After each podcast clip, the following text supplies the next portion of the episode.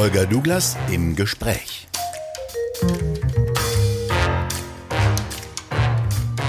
Heute mit Fritz Neumark. Was nur wenige wissen, in den 1930er Jahren flohen viele Wissenschaftler, Ärzte, Lehrer, ja auch Musiker aus Nazi-Deutschland in die Türkei, darunter auch der Finanzwissenschaftler Professor Fritz Neumark. Es waren nicht nur Wissenschaftler, die in die Türkei emigrierten, sondern darunter waren auch verfolgte Politiker, die Zuflucht am Bosporus fanden. Dabei auch Ernst Reuter, der später regierende Bürgermeister von Berlin und Vater von Edzard Reuter, dem späteren Daimler-Boss. Neumark wurde 1900 in Hannover geboren und besuchte ab 1919 die Universitäten von Jena und München, promovierte 1922 und arbeitete bis 1925 als sogenannter wissenschaftlicher Hilfsarbeiter im Reichsfinanzministerium. Der Finanzwissenschaftler wechselte anschließend als Assistent an die Universität Frankfurt am Main, wurde zum nicht beamteten außerordentlichen Professor ernannt.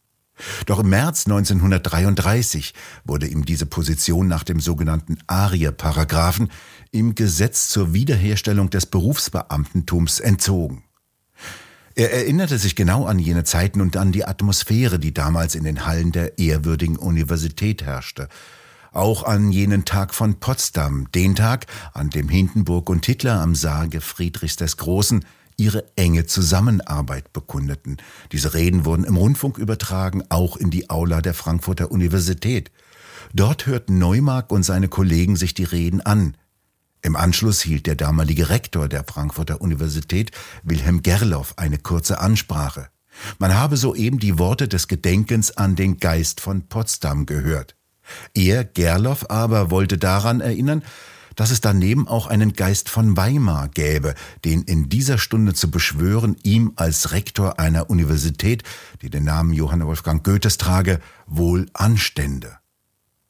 Nach dieser sehr wagemutigen Rede suchte eine Delegation des Akademischen Senats der Frankfurter Universität den Rektor in dessen Privatwohnung auf und forderte ihn auf, wegen seiner hinterlistigen Verunglimpfung der neuen Regierung von seinem Amte zurückzutreten. Rektor Gerloff weigerte sich zunächst, konnte aber dem Druck, der auf ihn ausgeübt wurde, auf Dauer nicht widerstehen. Sein Nachfolger wurde Walter Platzow, ein Historiker, der durch seine nationalistischen Ausführungen schon früher mehrfach aufgefallen war.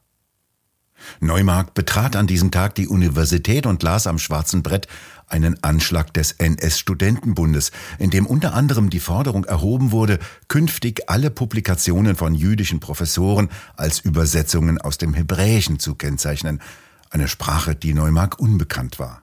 Diese Diffamierung von Menschen, die nie etwas anderes als Deutsch als ihre Muttersprache betrachtet hatten, zeigte ihm endgültig, dass seine Arbeit an der Universität nicht mehr möglich war.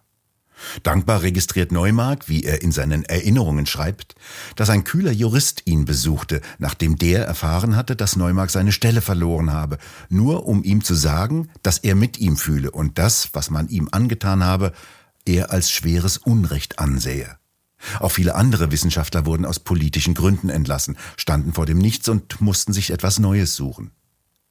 Die Türkei als Ziel deutscher Professoren war nicht neu. Schon während des Ersten Weltkrieges, in dem die Türkei Verbündeter Deutschlands war, arbeiteten deutsche Gelehrte in dem Land wie Nationalökonomen, Chemiker oder Agrarwissenschaftler. Doch ab 1933 setzte so etwas wie eine Masseninvasion deutscher und österreichischer Staatsangehöriger in die Türkei ein. Zunächst glaubten sie noch, es handle sich nur um einen Spuk, der schlimmstenfalls zwei bis drei Jahre dauern würde. In dieser Fehleinschätzung fühlten sie sich bestärkt, erzählt Fritz Neumark, als es 1934 zum Röhmputsch kam.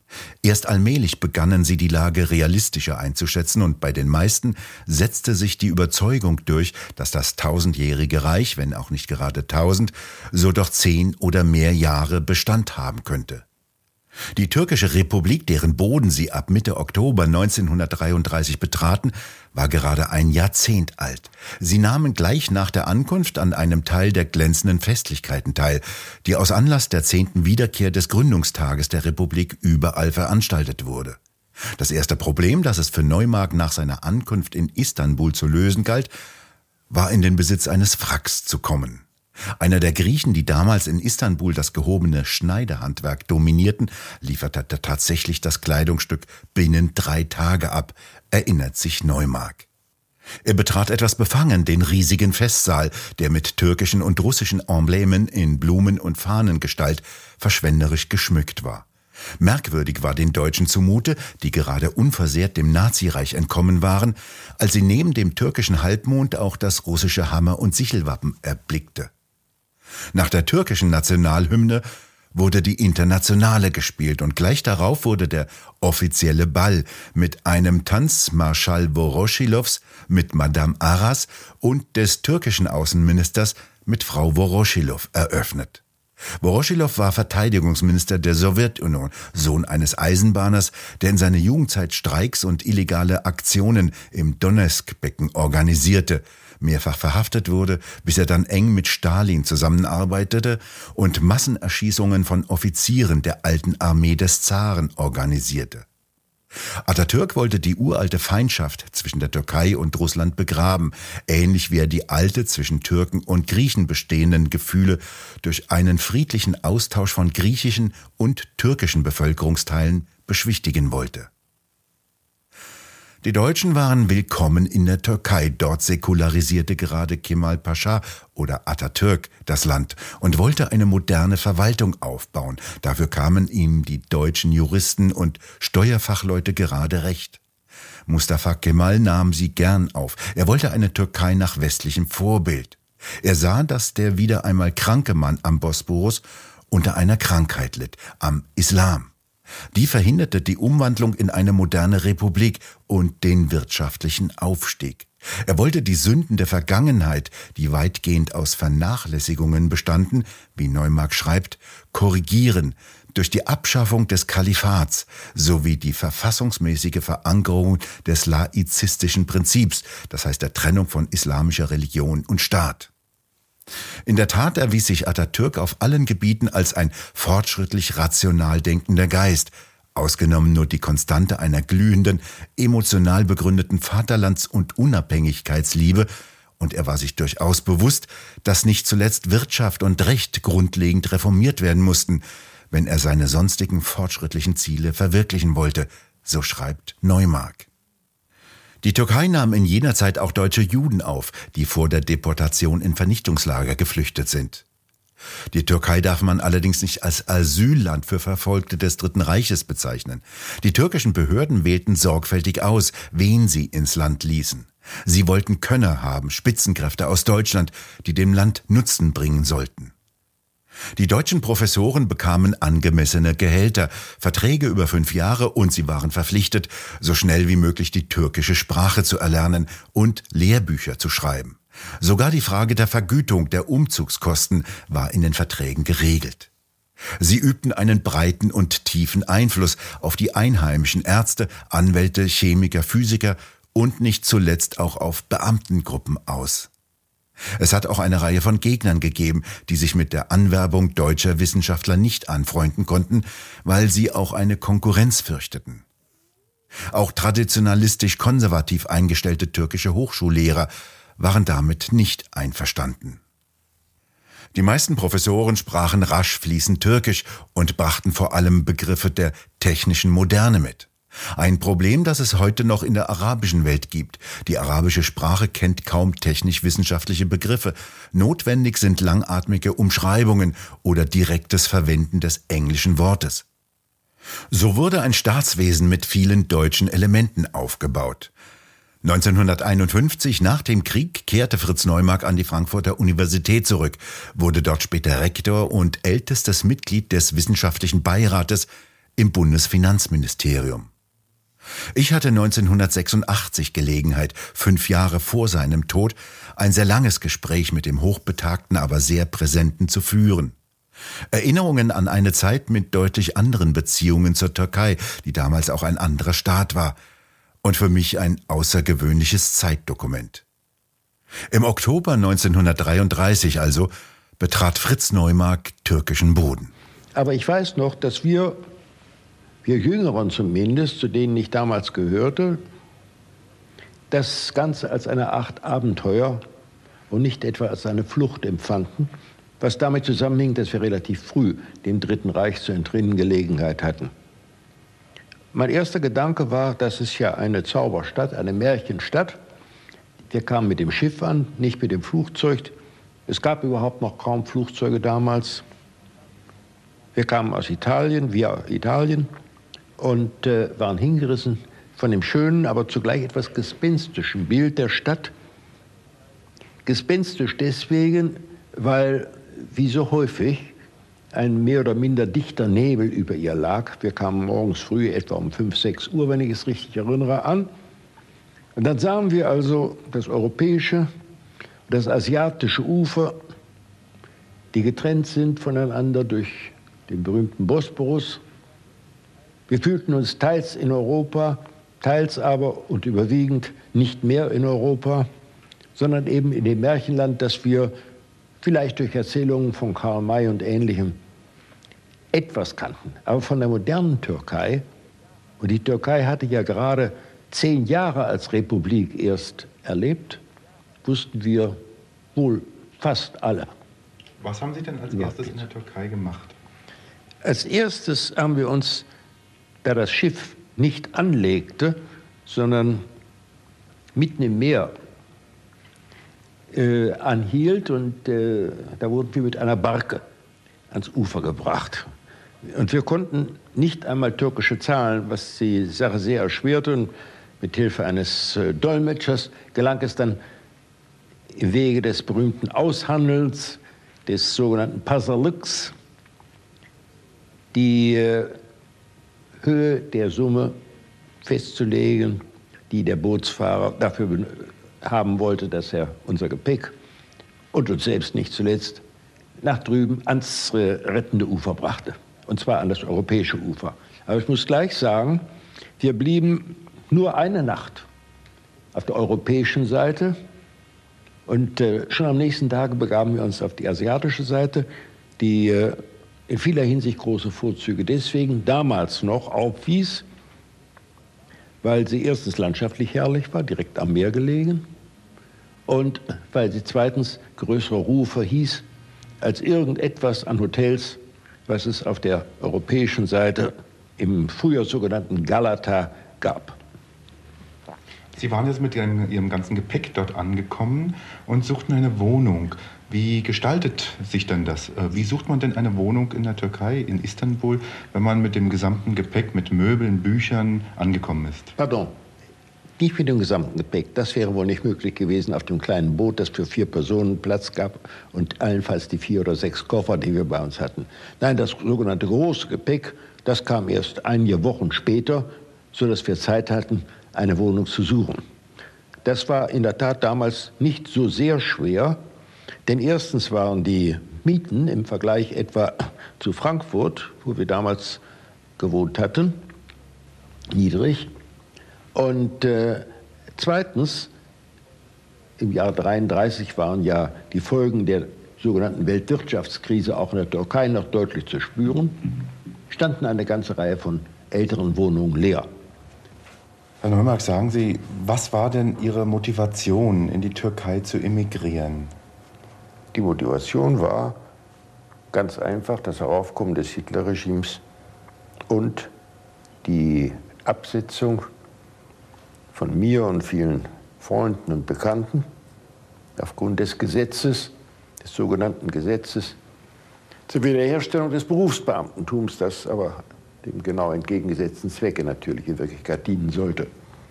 Ich habe kurze Zeit natürlich, wie die meisten von uns, geglaubt, das sei vorübergehend und irgendwelche persönlichen Gefahren drohten mir nicht. Ich müsste dann eben für einige Zeit versuchen, einen anderen Beruf zu finden, eine andere Arbeit, da ich äh, infolge meiner Jugend keinerlei Reserven hatte und meine Familie ernähren musste. Aber dann sah ich schon doch nach einigen Monaten, dass das so gut wie ausgeschlossen war. Und tatsächlich, wenn ich davon absehe, dass eine frühere Schülerin von mir mir eine Tätigkeit als Salzverkäufer anbot, äh, hatte ich äh, in den ersten vier, fünf Monaten, in denen ich verzweifelt nach einer anderen Tätigkeit suchte und ja auch schon bereits kein Geld mehr bekam von der Universität, äh, hatte ich nichts, nicht nur nichts Passendes, sondern überhaupt nichts gefunden. Emigriert sind ja damals sehr viele Menschen, Politiker, Künstler. Die meisten sind in die USA gegangen. Sie sind in die Türkei emigriert. Was waren denn die Gründe, dass Sie die Türkei gewählt haben? Ja, das war auch eine Reihe von Zufällen zurückzuführen, ganz kurz. Ein äh, Kollege von mir, auch von der Frankfurter Universität, aber der medizinischen Fakultät, hatte einen Schwiegervater, der seinerseits Professor in Zürich war.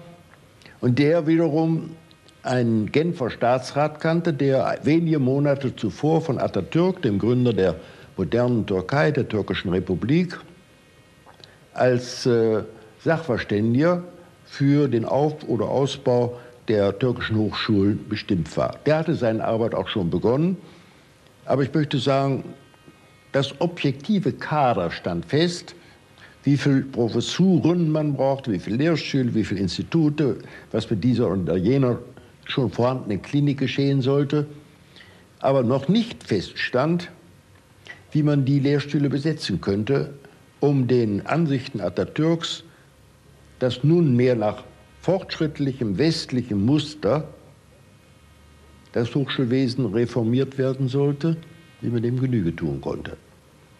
Und da las der besagte Ständerat Malsch, Albert Malsch aus Genf, in Ankara von den Maßnahmen Hitlers und sah, dass hier eine Gelegenheit sich ergab, nicht einen oder zwei Professoren. Das war immer in der Türkei üblich gewesen. Auch schon unter dem Sultanat war es so, dass immer ein, zwei, drei Deutsche, Franzosen, Schweizer in der Türkei an Hochschulen als Experten tätig waren.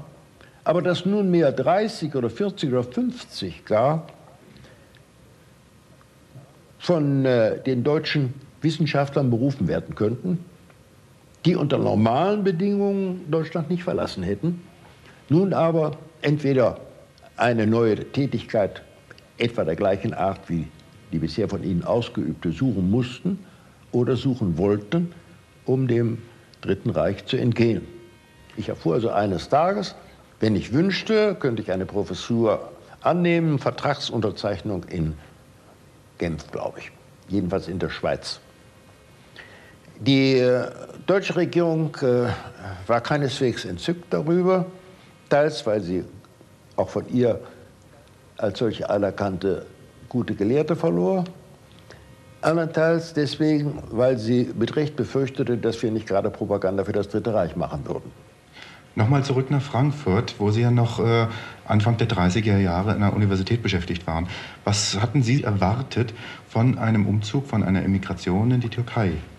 Äh, eigentlich gar nichts. Ich habe auf die Karte geguckt und mir angesehen, wo denn Istanbul genau liegt. Ich hatte nur sehr vage Vorstellungen, zum Beispiel über den Unterschied zwischen Bosporus und Marmarameer etc. oder Dardanellen. Aber ich sagte schon, wir waren jung, wir betrachten es als eine Art von Abenteuer, hofften ein uns nur vage oder gar nicht bekanntes Land im fernen oder nahen Osten kennenlernen zu können und nach ein, zwei Jahren zu unserer normalen Laufbahn in Deutschland zurückkehren zu können, wenn der Hitlerspuk vorbei sei. Was hat denn Ihre Frau damals zu diesen Türkei-Plänen gesagt? Äh, meine Frau war deswegen äh, gleich mir dafür, das zu tun, weil sie erstens auch antihitlerisch erzogen war und antihitlerisch dachte und äh, weil das Abenteuer sie lockte und äh, weil sie, eine gebürtige Hamburgerin, an Wasser gewöhnt war und nun die Aussicht, beliebig viel von diesem schönen Wasser in Istanbul sehen und äh, genießen zu können, besonders anzog. Das Hauptproblem, das kann ich mir vorstellen, das war ja wohl die Sprache. Türkisch sprachen Sie ja nicht. Wo und wie haben Sie denn Türkisch gelernt? Ja, hier muss man unterscheiden zwischen denjenigen unter uns, die sprachbegabt waren und den anderen, die sprachunbegabt waren, aber sich dennoch Mühe geben wollten, die Sprache wenigstens bis zu einem gewissen Grade zu erlernen. Dazu bestand auch ein äh, rechtlicher Grund insofern, als in dem Vertrag, den jeder von uns ja mit der türkischen Regierung abgeschlossen hatte, unter anderem Verpflichtungen auch die enthalten war, dass wir binnen zwei Jahren uns bemühen sollten, Türkisch zu lernen, türkische Bücher zu, Lehrbücher zu veröffentlichen und dergleichen mehr. Aber wir sahen schon bald ein, auch die Sprachlustigen und Sprachbegabten unter uns, dass zwei Jahre unter gar keinen Umständen genügte, um die Sprache so zu lernen, dass wir, sagen wir mal, wenigstens unsere Vorlesungen leidlich in der Landessprache halten konnten. Wie lange hat es gedauert, bis ich etwa in der Lage war, mit meinen Ohren den Unterschied zwischen Krück und Krück zu erlernen? Sie werden es vielleicht auch heute noch nicht genau verstanden haben. Krück bedeutet zerbrochen und Krück ist 40. Sie sprechen heute noch Türkisch. Äh, ich spreche Türkisch, ich lese Türkisch, ich schreibe Türkisch. Und zwar deswegen, weil ich bis auf den heutigen Tag Verbindungen zur Türkei und zu Türken aufrechtzuerhalten versucht habe. Können Sie diesen Satz mal auf Türkisch sagen? Ja, bugüne kadar Türkçeyi lisan ve dil olarak muhafaza etmeye gayret sarf ettim.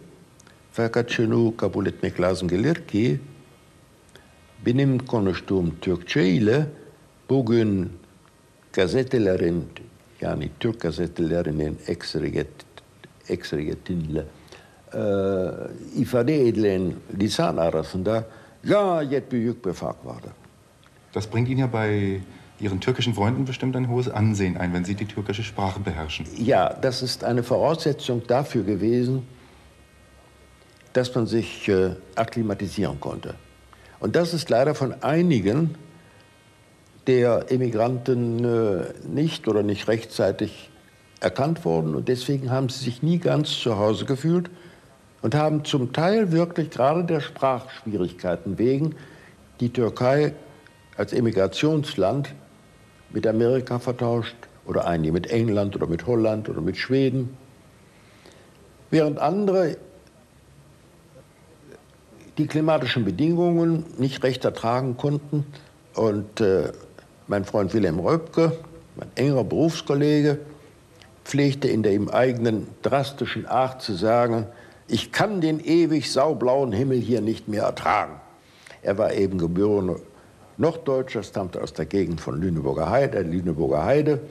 Und äh, da war eben nicht so schönes Wetter, was aber, wenn es ewig schön ist, einem auch auf die Nerven gehen kann, insbesondere wenn es zu heiß ist. Welches Bild hat sich denn Ihnen damals in Istanbul geboten?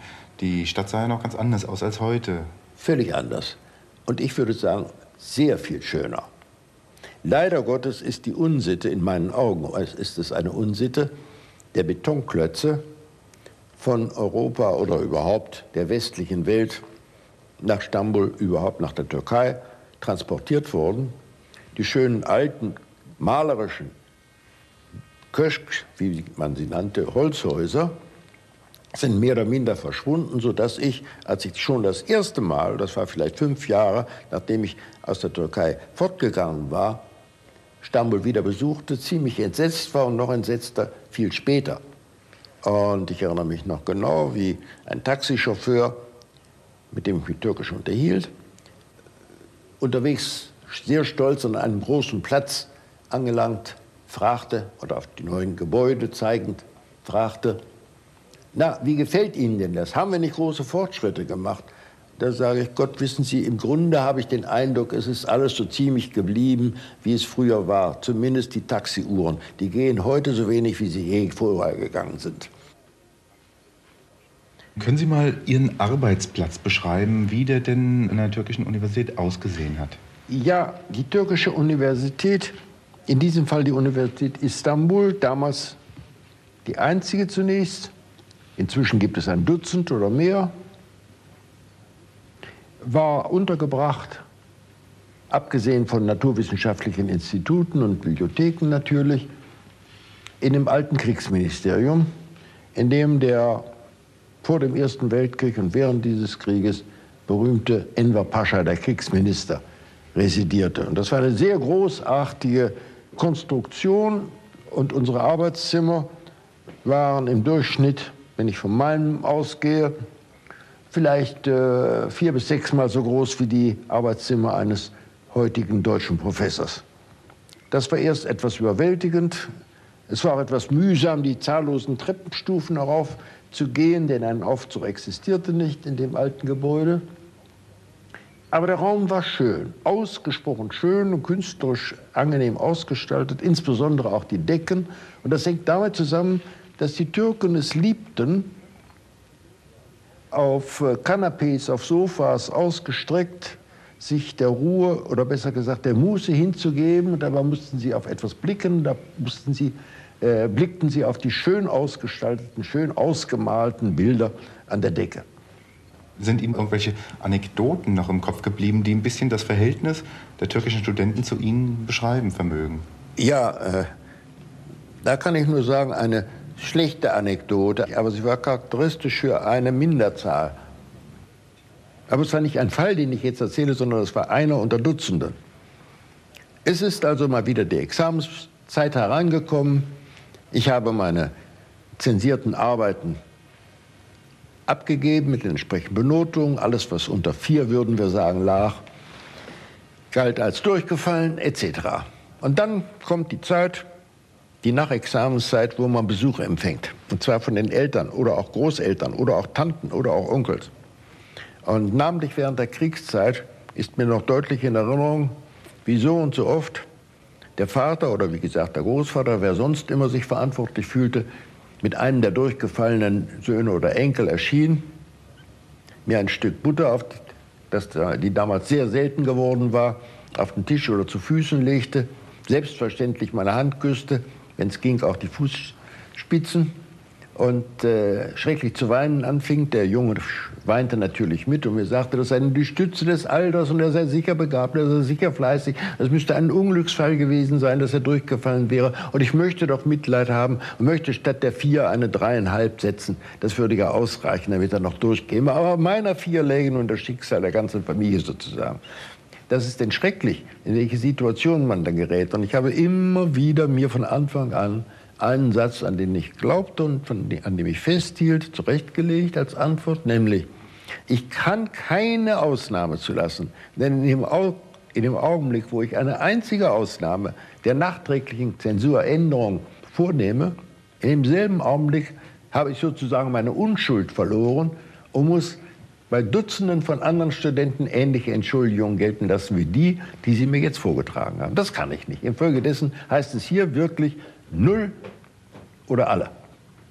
Wie haben denn Ihre türkischen Kollegen auf Ihre doch für türkische Verhältnisse relativ rigiden Methoden reagiert? Äh, ja, da haben Sie sich wohl etwas gescheut, mit mir darüber zu sprechen. Aber wenn Sie es taten, habe ich Ihnen versucht, meinen Standpunkt erklärlich zu machen. Ich sage, ich gebe zu, es gibt Grenzfälle. Ich gebe zu, es gibt Fälle, in denen tatsächlich das Schicksal einer Familie davon abhängt, ob der Betreffende durchkommt. Aber ich habe kein gutes Gewissen mehr in allen folgenden, sich auf Hunderte belaufenden Fällen, wenn ich bei einem eine Ausnahme mache. Infolgedessen mache ich gar keine Ausnahme. Pardon, ich muss jetzt eine kleine Einschränkung machen.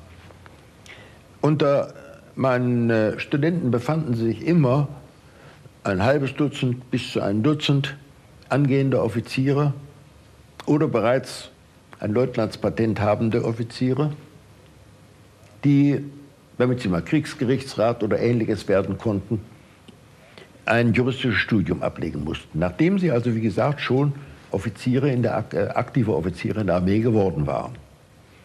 Wenn sie da durchfielen, dann wurden sie ihres Offiziersranges beraubt und als Gemeine eingestuft. Und das fand ich eine so unberechtigte, objektiv unberechtigte, gefährliche Vorschrift, dass ich da, nun sagen wir einmal, milde walten ließ. Aber generell, nicht von Fall zu Fall.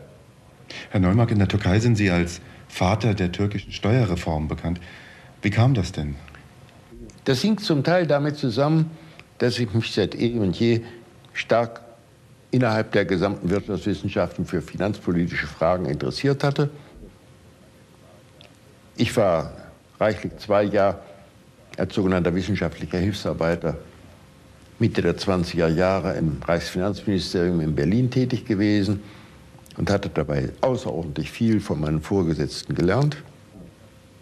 Und äh, habe dann in meinen Vorlesungen und Übungen über finanzwirtschaftliche Fragen wohl auch auf einige meiner Schüler eingewirkt, die dann dem Finanzminister, einen ebenfalls sehr fortschrittlich gesinnten Mann zu meiner Zeit, nahelegten, mich einmal um Rat zu bitten, was man wohl tun könnte. Und dann ist im Verlaufe von einem, na, sagen wir etwa drei Jahren, die Situation so gewesen, dass äh, zwei türkische äh, Kollegen und ich vom Finanzminister gebeten wurden, in einer kleinen Kommission, einer dreiköpfigen Kommission also, einen Entwurf zur Steuerreform, und zwar im breitesten Sinne zu machen.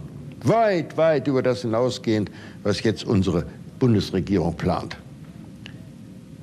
Sie dürfen nicht vergessen, dass die Türkei nicht alles auf einmal in einem zehnjährigen Zeitraum hatte ändern können, dass die Traditionen noch eine große Rolle spielten.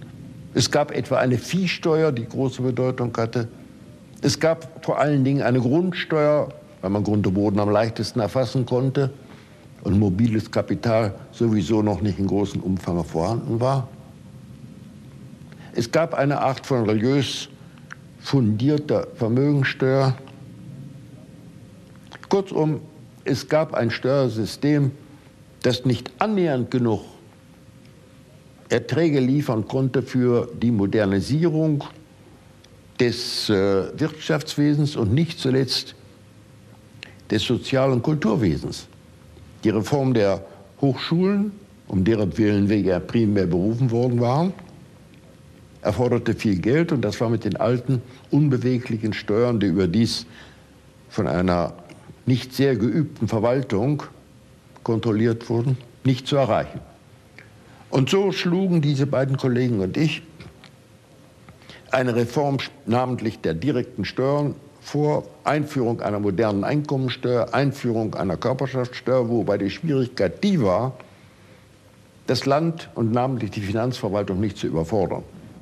Kurzum, wir mussten für die Bauern etwas Besonderes uns ausdenken, nicht die Formen der Besteuerung, die man in Deutschland oder Frankreich oder England hatte. Und wir mussten ferner für das Kleingewerbe, das oft gar nicht des Schreibens und des äh, Lesens kundig war, Ersatzformen finden, die auf der einen Seite doch sicherten, dass auch diese Kreise, vielleicht in bescheidenem Maße, sich äh, an den Steuern beteiligten, aber auf der, anderen, äh, auf der anderen Seite nicht ins Leere stießen. Das heißt, nicht einfach Vorschriften erließen, die praktisch nicht beachtet werden konnten. Wie war denn die Atmosphäre in Ihrer Kommissionsgruppe? Die war ganz ausgezeichnet. Wir verstanden uns vollkommen. Das war wirklich eine geradezu freundschaftliche, aber gewiss kollegiale äh, Stimmung, die da vorherrschte. Bei der Bevölkerung war das allerdings geradezu anders. Das ging so weit, dass, äh, ja, ich möchte sagen, auf dem Marktplatz die äh, Diskussionen stattfanden und die ganzen Presse sich äh, daran beteiligte und ich der bekannteste und in vieler Hinsicht äh, am meisten gehasste äh, Professor der Türkei wurde. Also diese Öffentlichkeit war keineswegs eine schmeichelhafte, sondern äh, eher das Gegenteil, bis auf diejenigen, die versucht nun mit äh, haltbaren, mit stichhaltigen Gründen die Reform zu verteidigen. Wie war Ihnen denn dabei zumute, als Professor, der emigriert ist, als Gast praktisch in einem Lande zu sein und über die Steuerabgaben, also über die Vermögensverhältnisse Millionen von Türken zu entscheiden? Ja, äh, das war eine delikate Aufgabe, das muss ich zugeben. Und äh, als eines Tages meine Frau zurückkam von Einkäufen und mir sagte, ich war in dem Geschäft und habe ich gesagt, da soll man mir das und das zuschicken. Und als ich meinen Namen sagte, ja, Frau Neumark, wurde gesagt, ja, haben Sie was zu tun mit dem Steuerreformator? Und sie daraufhin bekennen musste, dass äh, ich, ihr Mann, eben einer der Urheber dieser Steuerreformpläne sei. Da wurde gesagt, Ihnen schicken wir nichts, Ihnen wollen wir nichts verkaufen. Ein Mann, der so hier revolutionäre Ideen vertreten will, mit dem wollen wir nichts zu tun haben. Wenn Sie heute an diese Zeit zurückdenken, wie ist Ihnen denn da zumute? Sie haben ja wesentlich dann die politischen, zumindest die finanzpolitischen Geschicke der Türkei mitgeprägt. Ja, äh, da kann ich zu meiner Befriedigung sagen, dass äh, heute, nachdem also die Einkommensteuer längst die wichtigste Abgabe des Landes geworden ist, doch die meisten eingesehen haben, dass die Reform mindestens in ihrer ursprünglichen Form den, äh, Form den Interessen des Landes gedient hat. Und ich äh, bin froh und glücklich darüber, dass viele sich dieser Tatsache und meiner Mitarbeit noch erinnern. Die türkische Regierung hat das wiederholt in den letzten Jahren, gleich viel wie sie zusammengesetzt war, zu erkennen gegeben durch Verleihung von dieser oder jener Würde, durch Einladungen äh, zu einem längeren Aufenthalt in der Türkei, beispielsweise anlässlich der großen Feiern des 50. Jahrestages der Gründung der Republik wurde ich mit meiner Frau eingeladen, auf Kosten der Regierung 14 Tage nach drüben zu kommen und äh, mir die Fortschritte des Landes anzusehen und Vorträge zu halten und ähnliches mehr. Wie sah denn das Machtzentrum in der Türkei damals aus?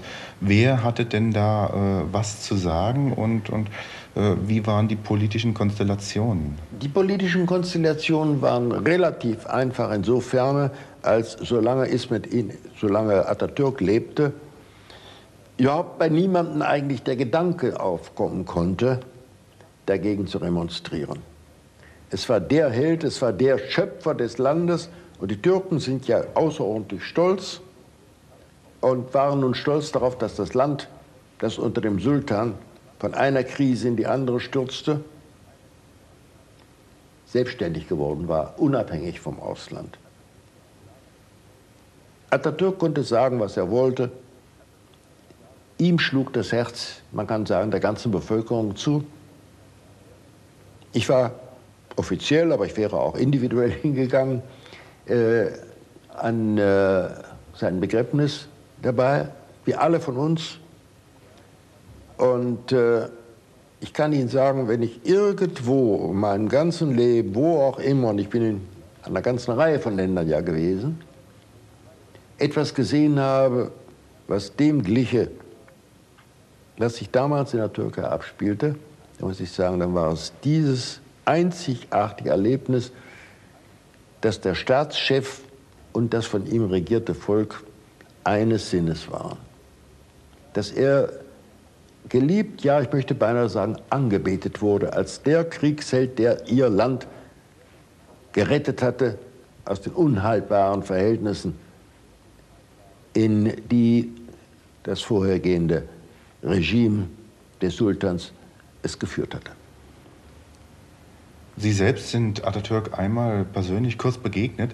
Was war er denn für ein Mensch? Ein Mensch ist ein guter. In diesem Falle, manchmal sagt man ja vom Politiker gar nichts über das Menschliche aus, aber in diesem Falle kann man das sagen. Er war ein Mensch mit allen seinen Stärken und Schwächen. Er war in gewisser Hinsicht ein Fanatiker, aber im Grunde nur insoweit es sich darum handelte, die Unabhängigkeit seines Volkes wiederherzustellen und es in die richtige Richtung marschieren zu lassen, will sagen, gen Westen. Aber ich muss gestehen, dass ich äh, viele bekannte Politiker in meinem Leben oder auch Künstler, bedeutende Bekannte, angetroffen habe, aber nie so beeindruckt war wie von Atatürk, der kein Diktator war, ich wiederhole es, aber einen ungeheuren Eindruck auf seine Gesprächspartner, nicht nur auf diese, machte, durch die Willenskraft, die aus seinen Augen blitzte und durch die Bestimmtheit und Überlegtheit, mit der er seine Worte wählte. Herr Neumark, wie sahen denn die Kontakte der Emigranten in der Türkei zur deutschen Botschaft in Istanbul oder Ankara aus? Ja, die Botschaft war in Ankara, beziehungsweise während des Sommers in Tarabia am Bosporus in einem Sommerpalast. Und äh, in Istanbul war ein recht gut ausgestattetes, auch personell gut ausgestattetes Generalkonsulat. Wir meldeten uns also, als wir hinkamen, wohl alle. Nach alter Sitte beim deutschen Generalkonsul. Und der deutsche Generalkonsul damals, 33, Anfang 34, hielt sich seinerseits an diplomatische Bräuche und stattete uns einen offiziellen Gegenbesuch ab. Aber das dauerte nicht lange, dann wurde das Personal ausgewechselt, und zwar sowohl im Generalkonsulat wie auch in der Botschaft in Ankara. Ausgewechselt dergestalt, dass nur noch ganz zuverlässige Parteigenossen dazugelassen wurden, auch für die unteren Stellen. Botschafter wurde dann Herr von Papen, der frühere Reichskanzler und spätere Gesand, äh, pardon, äh, Botschafter in Wien, der den Anschluss vorbereitet hat. Und er verstand sich sehr gut mit den Türken. Ich muss zugeben, dass er äußerst geschickt verhandelt hat, insbesondere als es sich zwei oder dreimal darum handelte, dass Hitler unter dem Einfluss der Vorschläge einiger Generale der Ansicht war, man sollte nunmehr die Türkei besetzen. Besetzen hieß, wenn es geht, ohne Blutvergießen, wenn es nicht ging, eben mit Gewalt. Und äh, eine ganze Reihe von früheren Schülern von mir, die Offiziere waren, erzählte mir, dass mit Bedauern sie es sehen würden, wenn tatsächlich deutsche Nazitruppen die Türkei angriffen, denn die Türkei würde sich trotz aller im Grunde deutsch-freundlichen Gefühle und trotz der Waffenbrüderschaft im Ersten Weltkrieg, die man immer wieder berufen hat, gezwungen sehen, ebenso zu entgegnen, sich zu verteidigen, wie das einem Angriff auf ihre Unabhängigkeit entspräche. Äh, Im Übrigen ist zu sagen, dass das Spiel, das diplomatische Spiel Deutschlands für eine Beteiligung der Türkei am Kriege auf deutscher Seite spätestens in dem Augenblicke verspielt war, wo sich die Deutschen aufgrund des äh, Paktes von 1939 mit den Russen, wenn auch nur für kurze Zeit, verbündeten. Seit der Zeit war ein großes Misstrauen vorhanden, denn die Russen waren und sind für die Türkei nach wie vor der Erbfeind, was Frankreich einmal für Deutschland gewesen ist. Und es ist äh, ein Beweis für die außerordentlich geschickte Diplomatie, die die Türkei in weit überdurchschnittlichem Maße besitzt, dass es ihnen gelang, im einen Falle nicht ganz ohne Mitwirkung von Papens, eine halbwegs neutrale Haltung auch gegenüber dem Dritten Reich einzunehmen, auf der anderen Seite allen Versuchen der Russen, sich mit ihnen während des Krieges zu verbünden, zu widerstehen und Widerstand zu leisten. Der damalige Außenminister Saracciolo fuhr einmal zwei, drei Wochen lang, für zwei, drei Wochen nach Moskau, um mit Russland zu verhandeln. Aber genauso wie die Russen vielfach mit ihrem Njet ja sehr, sehr lange zuwarten können, können es die Türken auch, vielleicht noch länger. Sie haben ausgezeichnete Nerven und sind hervorragende Diplomaten. Und ich muss sagen, das wenige an Verständnis für politische Zusammenhänge, das ich mitbekommen habe, verdanke ich der Türkei. Jetzt hat ja bestimmt die türkische Regierung allen Grund gehabt, Vorsicht walten zu lassen gegenüber deutschen Emigranten, die in die Türkei kamen. Sie konnte ja nicht wissen, welche waren beauftragt worden, Nachrichten für Nazi-Deutschland zu sammeln und welche nicht. Hatten Sie da irgendwelche Vorsichtsmaßnahmen von der türkischen Regierung gemerkt? Äh, bemerkt habe ich keine. Getroffen haben wird die türkische Regierung sie sicherlich, denn sie war sehr vorsichtig in der Hinsicht. Ich kann aber vertraulich eine Mitteilung machen, die kaum jemand bis auf den heutigen Tag kennt. Eine ganz, ganz kleine Zahl von Deutschen mögen, mag sie kennen.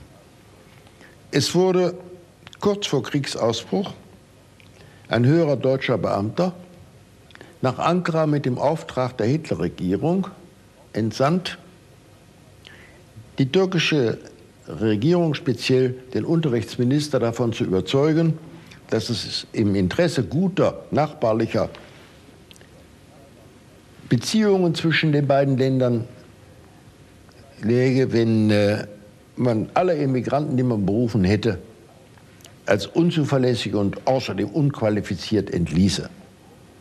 Und sie, die deutsche Regierung, sei bereit, für jeden von uns, den man herausschmiss, einschließlich nebenbei gesagt der Künstler, es mussten nicht alles Professoren sein, der Künstler und der Politiker, für jeden von uns einen ausgezeichneten, aber dafür vertrauenswürdigen, sprich NS-Angehörigen, NSDAP-Angehörigen als Ersatz anzubieten. Äh, ich kenne den Bericht zufällig in einer wörtlichen Kopie, der damals erstattet worden ist, der niemals publiziert wurde, bei dem bisher niemand etwas gesagt hat. Er ist mir zugesandt worden von jemandem, der ihm seine Studien im Auswärtigen Amt gefunden hat. Und daraus geht hervor, dass gestützt teils auf Lügen, teils auf bloße, vielleicht leichtfertige Unwahrheiten dargelegt wurde, dass und warum die von Atatürk berufenen Emigranten nicht geeignet seien, die Beziehungen zwischen Deutschland und der Türkei, die kulturellen Beziehungen die politischen Beziehungen zu kräftigen. Und wie gut es wäre, wenn man, wie gesagt, auch das Angebot einginge für jeden, den man jetzt rausschmiss seitens der türkischen Regierung, einen besser geeigneten, politisch besser geeigneten Ersatz beizubringen. Äh, ich habe den Eindruck gehabt aus diesem Bericht, den ich sehr sorgfältig mehrfach gelesen habe, dass der Unterhändler, der deutsche Unterhändler, der also diesen Auftrag auszuführen hatte, für Ersatz der Immigranten zu sorgen, die Intelligenz und insbesondere die diplomatischen Fähigkeiten der Türken weit unterschätzt hat. Die Türken haben natürlich in der höflichen Art, die ihnen eignet, niemals Nein gesagt, sondern etwa in der Weise geantwortet, dass sie sagte, es sei ja sehr interessant, was sie da hörten und sie würden das natürlich in Ruhe überlegen müssen. Aber im Grunde ist für mich ganz sicher, dass sie gar nicht daran gedacht haben, den Vorschlägen zu folgen. Denn wenn sie irgendetwas unter dem Sultanat gelernt hatten und irgendetwas Atatürk bei seinen revolutionären Bestrebungen unterstützt hat. Dann der Gedanke, die politische Unabhängigkeit, die wir mühsam in den Kriegen mit den Griechen und gegen die Alliierten nach dem Ersten Weltkrieg gewonnen haben, diese politische Unabhängigkeit zu bewahren. Und wir wollen unter gar keinen Umständen uns von irgendjemandem raten lassen, wen wir berufen. Wen wir berufen als Sachverständigen oder als Professor, das bestimmen wir und nur wir. Hat es deswegen Spannungen gegeben zwischen der Türkei und äh, Nazi-Deutschland? Äh, Spannung wäre vielleicht der, un, nicht der richtige Ausdruck gewesen, denn äh, die Türken haben sich einfach auf den Standpunkt gestellt, na, wir müssen zuwarten, nicht? wir werden es noch mal überlegen. Und äh, das ist überhaupt ein taktischer Zug der türkischen Diplomatie gewesen, mit dem sie sehr viel Erfolg in den eigentlich politischen Fragen der Außenpolitik äh, bewiesen haben. Haben Sie etwas äh, von Seiten der türkischen Regierung von diesen Auseinandersetzungen erfahren? Durch Nein, irgendwelche niemand. Niemand. Ich bin noch nicht einmal davon überzeugt, dass von einem ganz engen Kreise abgesehen jemand von dieser Denkschrift etwas weiß. Herr Neumark, sagen Sie, wie haben Sie denn in Ihrer türkischen Immigration den 8. Mai 1945, also das Kriegsende, erlebt? Wir versuchten zunächst einmal in Erwartung einer solchen Nachricht über das Kriegsende durch unser bescheidenes Radio informiert zu werden, aber das funktionierte nicht rasch. Und so waren wir gezwungen, auf das Erscheinen der türkischen Zeitungen zu warten. Und ich habe hier durch Zufall dieser Tage gerade wieder eine Nummer vom berühmten 8. Mai 1945 gefunden, die Zeitung TAN, die die große Überschrift trug, Avrupa Savaş bitti, das heißt in Europa hat der Krieg aufgehört und äh, in der die türkische Regierung ankündigte, dass auch in der Türkei, türkischen Republik dieser Tag als Siegestag gefeiert werden sollte. Und er wurde gefeiert. Und die Menschen waren in der Tat alle außerordentlich glücklich. Aus begreiflichen Gründen, dass nun das jahrelange Ringen vorbei war, von dem die Türkei zwar verhältnismäßig wenig gespürt hatte, bei der sie aber mehrfach doch in der Gefahr schwebte, nun auch von den deutschen Truppen angegriffen zu werden. Wobei sie sich gewehrt hätte, aber das ist eine Sache für sich. Wann kam denn bei Ihnen der erste Gedanke an eine Rückkehr nach Deutschland wieder auf?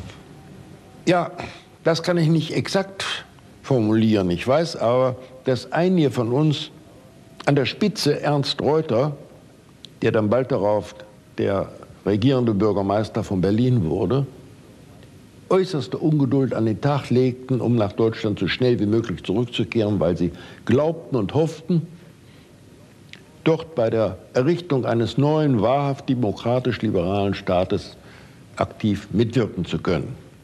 Was haben Sie denn hier in Deutschland zuerst gesehen, als Sie zurückgekommen sind? Und was haben Sie denn dabei gefühlt? Entsetzen, kann ich nur sagen. Entsetzen und Grauen, denn wenn ich auch die Toten nicht mehr zu sehen bekam, die infolge von Bombardements gestorben waren, Zivilisten also, so waren doch die Trümmer, gerade auch in meiner Stadt Frankfurt, in der ich so lange gelebt und doziert hatte, wenn es auch nicht meine Geburtsstadt war, so haben die Trümmer doch gezeigt, was sich da abgespielt haben musste. Man konnte es ahnen, wissen wohl nicht, ohne es sich nicht selbst konkret miterlebt zu haben. Mit welchen Gefühlen denken Sie an, insgesamt an die Zeit in Istanbul zurück? Mit den Gefühlen, dass ich äh, dem Himmel dankbar sein muss dafür, dass ich dort eine Unterkunft gefunden hatte, wo ich meinem Beruf nachgehen konnte, ohne in meinen Ansichten Zurückhaltung üben zu müssen, ohne befürchten zu müssen, für eine freimütige Kritik an dieser oder jener von der Regierung geplanten Maßnahme ins Gefängnis gesteckt zu werden. Und dann diese Zeit verbringen zu können in einem angenehmen Freundeskreises, äh, Freise, sowohl was die Kollegen anbelangt, die deutschen Kollegen, als auch was die türkischen Freunde anbelangt.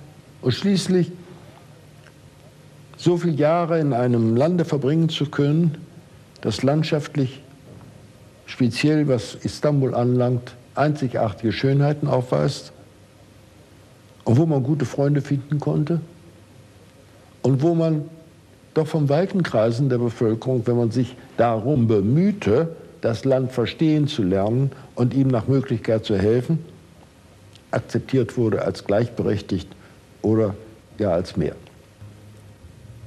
Herr Professor Neumark, ich bedanke mich für dieses Gespräch.